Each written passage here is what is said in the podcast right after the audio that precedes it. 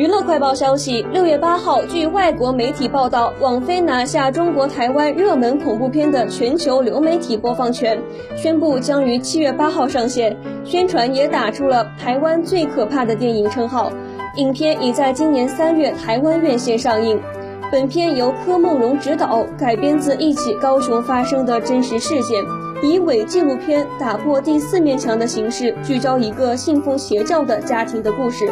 可怕的事情为什么接二连三的发生？敬请期待。